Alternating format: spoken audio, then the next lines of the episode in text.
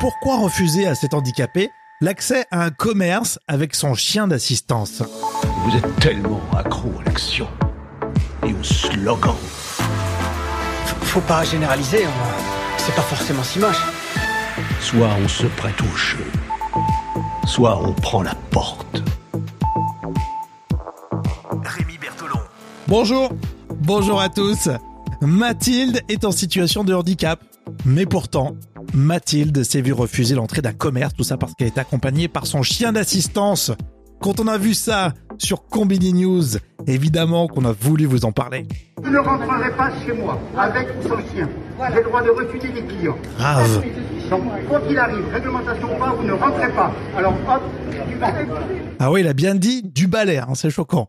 Alors pourquoi finalement Mathilde, elle a ce chien toujours qui l'accompagne? J'ai un chien d'assistance qui m'accompagne au quotidien. Elle est essentielle pour ramasser des objets, faire des transactions financières, allumer les lumières. Alors là, c'est pour le côté euh, pratique, mais euh, ce chien est là aussi en cas de situation de crise. Elle est aussi essentielle parce qu'elle est capable de reconnaître mes crises euh, de dystonie, donc de convulsions, et mes malaises hypoglycémiques. Sans elle, bah, je suis en danger. C'est pas juste un chien.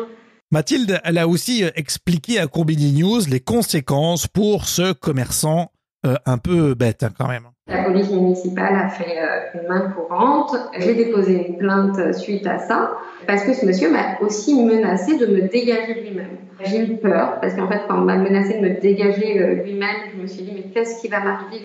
Alors certains se posent la question, est-ce qu'il avait le droit ou pas finalement ce commerçant? Réponse claire de Mathilde. La loi du 11 février 2005 euh, oblige les chiens d'assistance et les chiens guides à être acceptés partout. Euh, ils peuvent accompagner les enfants dans les écoles au quotidien. Voilà, donc ça a fait un peu le buzz au cours euh, de cet été. Euh, Combini News en a fait un sujet et c'était l'occasion pour nous d'en reparler évidemment le replay en intégrale avec Combini News.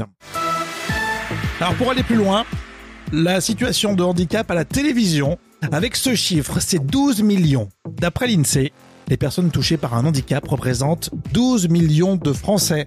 C'est 18% de la population. Or, la représentation du handicap à la télévision reste très marginale, c'est ce qu'on voit dans le rapport 2019 du CSA. Alors est-ce qu'on se rapproche petit à petit de la mise en place de quotas? En tout cas, la question a été posée tout récemment lors de l'Université d'été de la conception universelle et de l'inclusion, tout récemment à Paris. J'étais très heureux de vous retrouver pour euh, ce podcast, déjà la saison 3. N'oubliez pas, au lever du soleil, l'info en brief, c'est sur vos assistants vocaux. Ok Google, quelles sont les dernières infos au lever du soleil? Et Alexa active au lever du soleil podcast. Et puis un grand merci à vous tous les abonnés du podcast. Passez une belle journée. À demain.